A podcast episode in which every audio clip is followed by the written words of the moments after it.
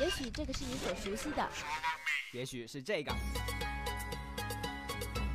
又或者是这个。总有一款你最钟爱的游戏。不嘛，人家喜欢动漫嘛。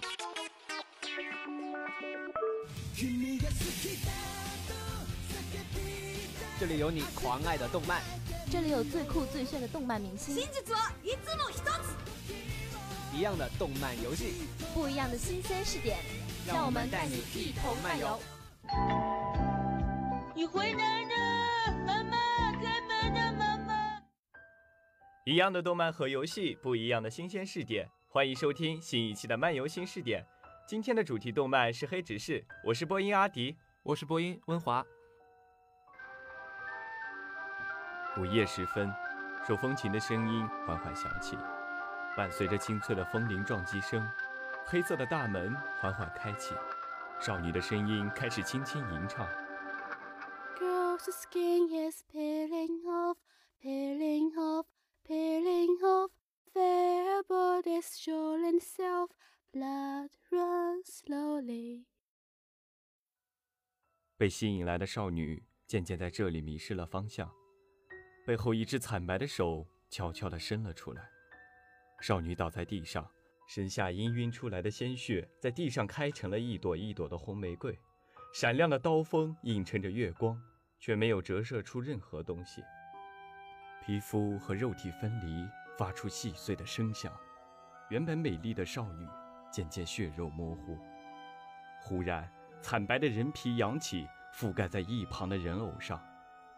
原本僵硬的木偶开始蠕动起来，嘴唇微起。Girl's skin is peeling off, peeling off, peeling off. Their bodies showing self, blood runs slowly.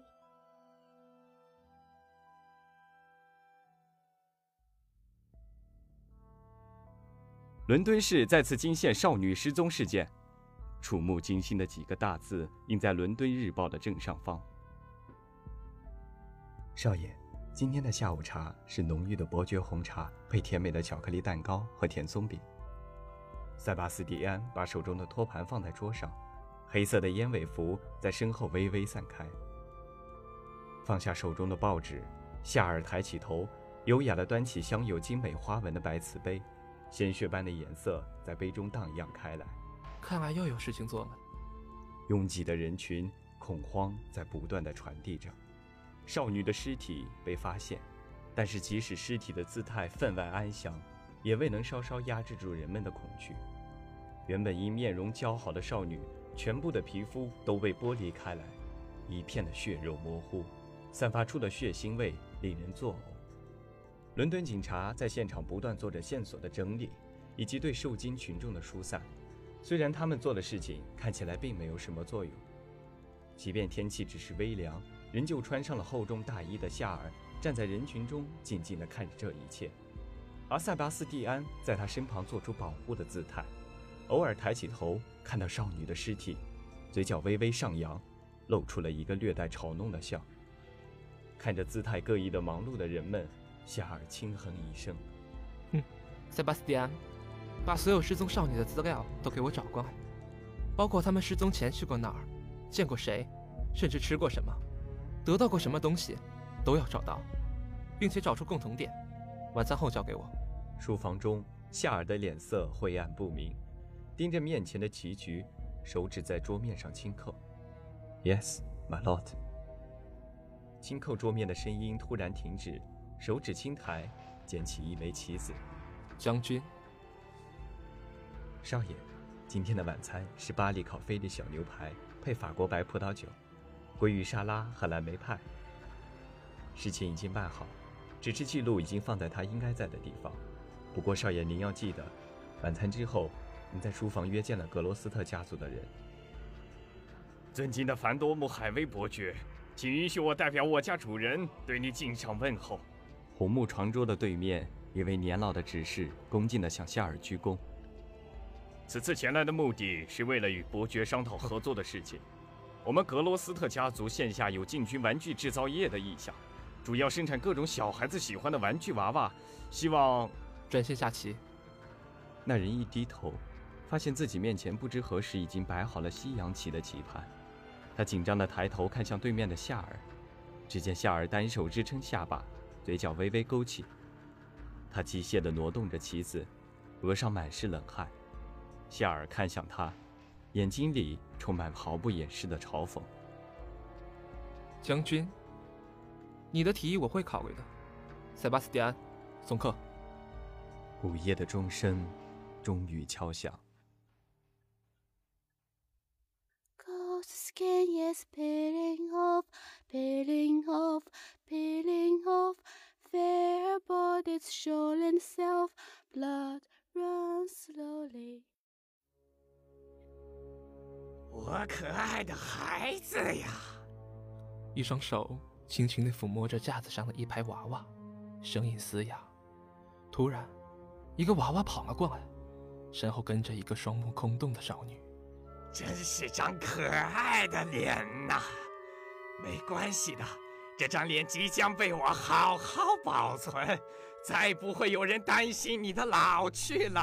哈哈哈哈哈哈！又有少女的尸体被发现了。从资料看来，这些少女除了即将过十五岁生日外，没有什么共同点。但是格罗斯特家族的来访提醒了我，生日礼物的种类太多了。但是无论怎么样，少女都会喜欢的，除了糖果、裙子，大概就是娃娃了。格罗斯特家族人的到来太多余了，想要拓宽市场，完全没有必要找凡多姆海威家族企业。这些事情他们自己完全可以做到。少女的皮肤被人剥掉了。突然想起上次那个把少女做成木偶的事件，这次我想大概就是人皮娃娃了。这次的事情和格莫斯特家族的人脱不了干系，但是他们对女王的忠犬还是有所顾虑的呀。你早就知道了吧？我什么都不知道哦，我只是您的执事，只会忠实的执行您的命令。那么今天的目标又会是哪一个呢？夏尔轻轻端起一旁的茶杯，颜色如同鲜血的红茶，在杯中荡漾。夜幕降临，少女的声音依旧空灵清脆。夏尔静静地站在门外，看着门缝中缓缓渗透出来的鲜血，眸色越来越深。塞巴斯蒂安走上前去，缓缓推开那扇黑色的大门。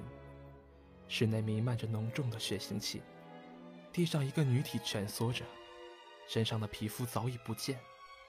一旁的架子上，满是可爱的栩栩如生的娃娃。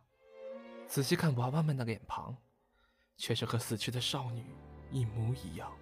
终于找到我了，塞巴斯蒂。身为被剥夺了青春的堕神，竟然会干出这种无聊的事吗？恶魔竟会甘心屈服做一个执事？塞巴斯蒂安这个名字还真是蠢透了。主人赐予给我的名字自然是最好的，还有，我可不是无偿服务的哦。人类的灵魂可是恶魔最好的食物啊！塞巴斯蒂安，抓住他！Yes, my lord。一个恶魔也妄想撼动我吗？既然是主人让我赢，那我自然是不会输的。塞巴斯蒂安双手握拳，缓缓升上半空，与堕神对峙。据说恶魔是不死的呢。堕神露出一个意味不明的笑，旋即缓缓抽出一把长刀。这把刀连神的灵魂都可以破坏，不知道砍在恶魔的身上会有什么效果呢？堕神缓缓举起手中的刀，向塞巴斯蒂安砍过去。随着塞巴斯蒂安的不断躲避，他万年不变的黑色燕尾服渐渐破损。终于，塞巴斯蒂安被打倒在地。堕神缓缓走向夏尔，抬起夏尔的下巴。这张脸还真是合我的胃口，让我有一种剥掉皮肤，把它好好保存下来的冲动啊！突然，堕神的瞳孔猛然放大。既然是堕神，自然要用神的方式来处理掉了，不是吗？舔掉嘴角的鲜血，塞巴斯蒂安笑得温柔。手中赫然是那把本来应该穿在他身体中的长刀。我的少爷可不是谁都能欺负的哦。亲爱的多神阁下，再见了。缓缓倒在地上的舵神眼中充满了不可置信，徒劳的伸出手，身上飞溅出来的鲜血与地上的黑色血液融在一起，形成了一幅诡异的画。The skin is peeling off, peeling off, peeling off. Fair bodies showing self, blood runs slowly. 塞巴斯蒂安转身，抱起他双目空洞的主人。这么孱弱，可不像您呢。我不，放我下去！渐渐回过神的夏尔挣扎着，想要挣脱塞巴斯蒂安的怀抱。塞巴斯蒂安紧紧固定住夏尔挣扎着的身躯。不要做出与自己有损无益的蠢事哦，我的少爷。回家了，我的少爷。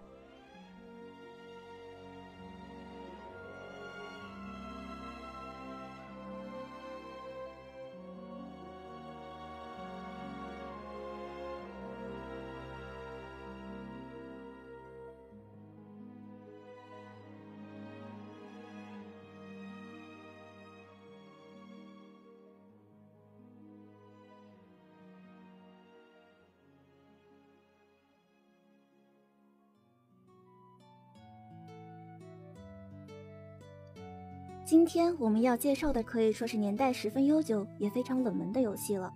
这个游戏叫做《彩虹岛》。《彩虹岛 Online》是韩国游戏开发公司 ActorSoft 于2006年研发的一款 2D 横版休闲网游，是由曾经负责开发《神之领域》和《黑暗的传说》的深城镇市长负责总策划，并集合曾经参与开发《天意之恋》和《风之国度》等等休闲 RPG 的精英，经过两年的时间制作而成的。因此，游戏的更新与维护，以及日后更多新元素的加入，有着很好的保障。二零零七年，ActorSoft 新作《彩虹岛》的国服代理权也由为其控股方之一的上海盛大网络获得，从而入驻中国大陆。游戏制作初始只有法师、战士、盾卫、游侠四个职业，在后期不断的改版和更新中，陆陆续续扩展到如今的十二个主职业和十个副职业。从当初的满级一百二十级无转职模式，到现在的满级三百级主职业三转、副职业一转模式，游戏地图板块也由一开始的只有一个吉恩蒂亚大陆，扩展到将彩虹岛世界划分为三个大陆。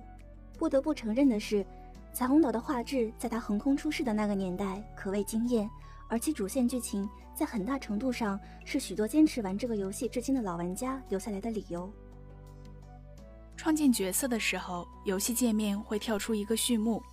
在2012年暴风版本改版之前，序幕讲述了承载着人类希望的勇者美少女爱丽丝与她的伙伴，为了使彩虹岛世界恢复和平，他们踏上了征途，前往遥远的亚特兰蒂斯遗址，击败正要破解封印而出的魔王。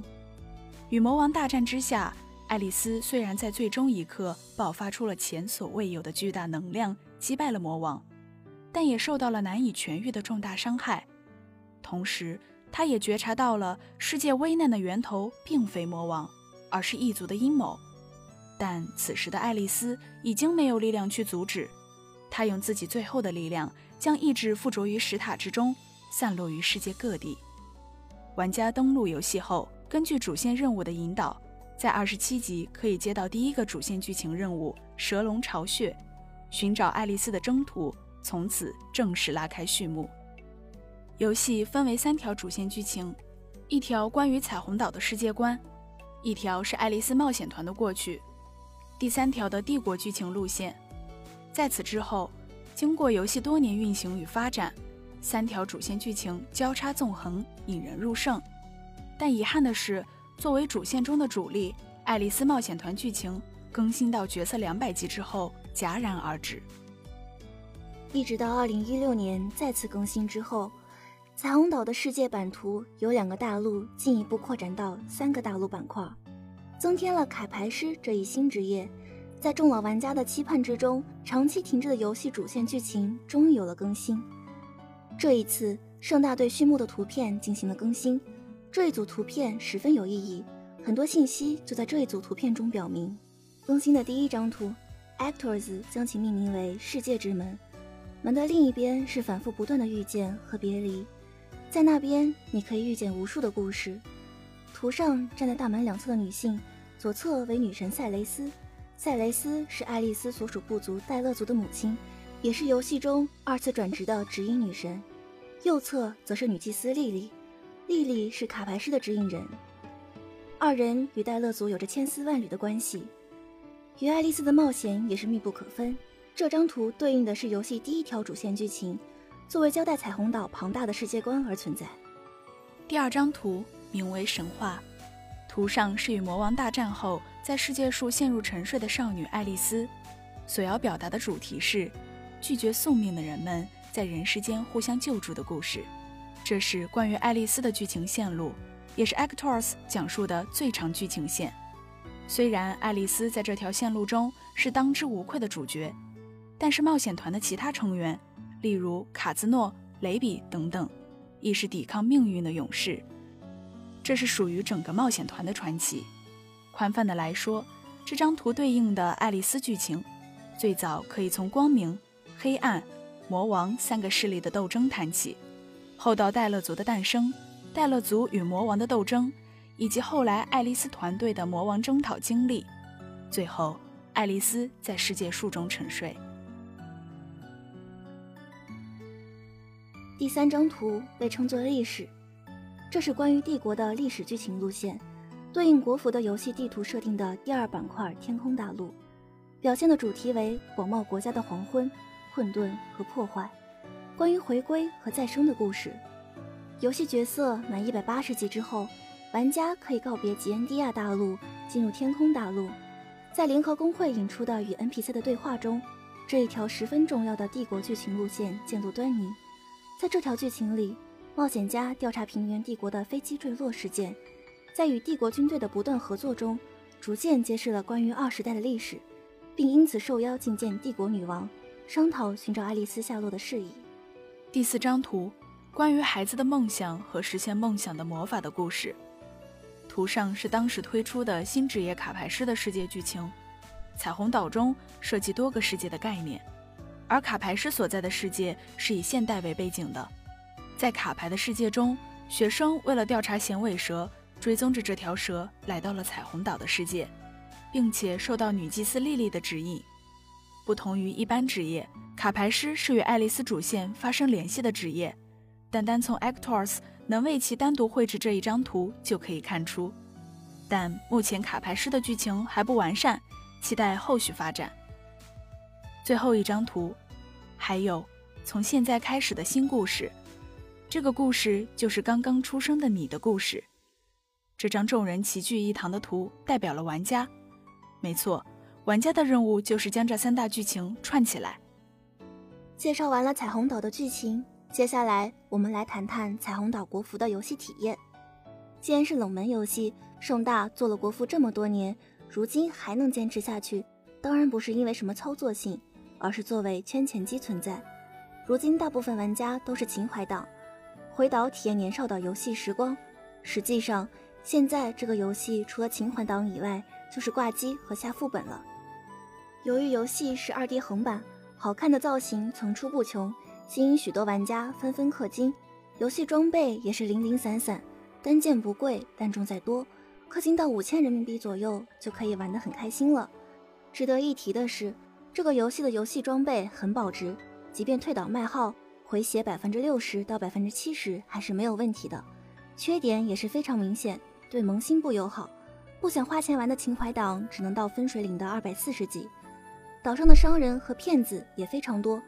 任务 bug 也很多，每次版本更新都要修复不少 bug，地图更新的也不太全面，重点是职业平衡感很差。主流职业有战士、游侠和法师系列，关注点都是挂机和外挂。其余新职业拥有属于自己的故事线，却输在战斗性能差。每逢节假日，彩虹岛会推出各种奖励不诱人，也没有什么趣味性的活动，这一点体现出国服游戏师创意的缺失。与其形成鲜明对比的是台服、日服、韩服和美服，这四个版本的彩虹岛各具特色，也非常有可玩性，也需要玩家消耗比较多的时间慢慢琢磨。在这里，我们着重介绍一下台服。首先，相比于国服剧情的拖沓和明显的壁服前圈一把钱的设计，台服可谓是良心制作。剧情在保证与韩服同步的同时，游戏设计师还单独设计了与大环境相切合的单独剧情。单独剧情紧凑具体，完美的补充了彩虹岛原剧情的漏洞，并且加以合理延伸，给予玩家更强烈的故事感。其次，在游戏配置上，台服拥有比国服种类更加丰富、外形更加可爱的宠物系统。可以说，比起无处不氪金、动辄几百块一件装备的国服，台服的宠物已经算是最奢侈的物品之一了。再次，相较于国服以时装为卖点，让玩家花钱充点券买造型，台服在外观设计以及价格也更加人性化。我们知道，彩虹岛的每个城市设计都是极具一方特色的，所以台服的每个城区都有符合城区风格的金币时装，而其中的有些时装在国服则需要花钱在商城买。第四，国服的时装各有属性加成。这样就极大破坏了游戏的平衡性。在台服，时装一般是没有属性的，有属性时装都是活动时出售，且是限时时装，偶尔有永久性部件，属性加成也仅仅是聊胜于无而已。第五，台服有一个国服没有的系统，叫做评价。评价值是玩家杀死该地图中的怪物获得的另外一种经验值。每个地区的评价值都是由属性加成的。最后，关于现金药，在国服，现金药是一种便宜又近似于合理的 bug 的存在，动辄百分之五十以上的 HP 和 SP 回复 buff，直接让游戏中的奶妈、吉他手失去了存在的意义。而在台服，则不存在现金药这种游戏道具。再说装备来源。关于网游，特别是角色扮演类的网游，游戏装备来源往往是玩家最重视的一项。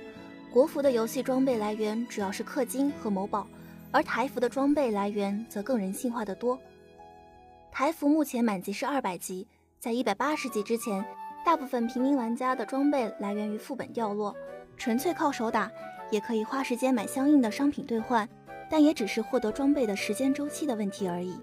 到了一百八十级之后，玩家可以着手把生活技能练满，之后去购买相应的装备配方，自己动手制作。制作装备的材料也可以纯粹花时间靠手打，这样总体花的钱远比国服少得多，并且这样制作出来的装备属性加成并不会太夸张，一般是百分之五到百分之三十，不像国服动辄加成百分之一百到百分之三百，非常有利于游戏和各职业的平衡性。由于台服人性化的设计。台服的玩家数目还是非常可观的，不少大陆玩家也卸载了国服，改投入台服的怀抱。综上所述，《彩虹岛 Online》这款游戏，国服玩的都是情怀，主要是想找回那一段童年的烂漫时光。如果是真觉得这个游戏有那么点意思，推荐去尝试一下台服，甚至有条件的话，原版的韩服是最好的选择。当然，美服和日服也是非常有可玩性的。好啦，今天的节目到这里就结束了。感谢编辑年糕四间，感谢导播如意，感谢播音阿迪温华如意。我是播音七九，我是播音扇子。那我们下期节目不见不散喽！下期再见。